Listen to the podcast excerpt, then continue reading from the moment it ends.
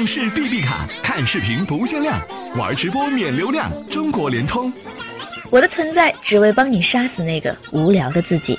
年轻人 FM。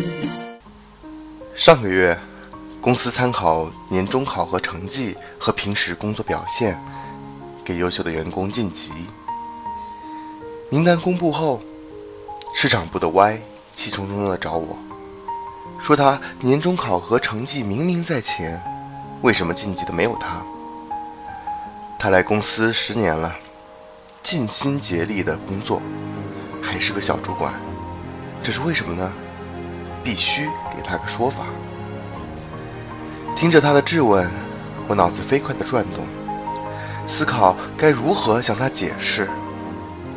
平心而论，Y 平时工作很努力，做事也很认真，只是太爱占小便宜。他在市场部负责维护客户，经常会有请客户吃饭的机会。只要买单经过他的手，一定会多要两个菜带回家。有一次他生病，部门几位同事去家里看他，回来说。他家书桌上一堆公司发的办公用品，什么信封、笔记本、自动笔，就像把办公室搬到家里一样。他这个毛病，老总也知道，很烦，说他太小家子气。可他干工作不惜力气，也没犯什么大错，所以一直用他，又不肯重用。老总说的小家子气。其实就是说他的格局小。格局是指一个人的眼光、胸襟等心理要素的内在布局。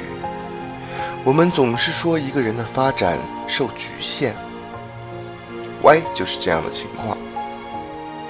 格局太小，为其所限。可我又不好当面说他这些，之前侧面和他沟通过。不知道他是真糊涂，还是装糊涂。反正这贪小便宜的毛病一直没改，也就一直停留在小主管的职位上。我想了一下，说：“这次晋级，考核成绩只是其中一部分，重要的是平时的表现。你想想自己平时还有哪些不足，好好改进吧，争取下次机会吧。”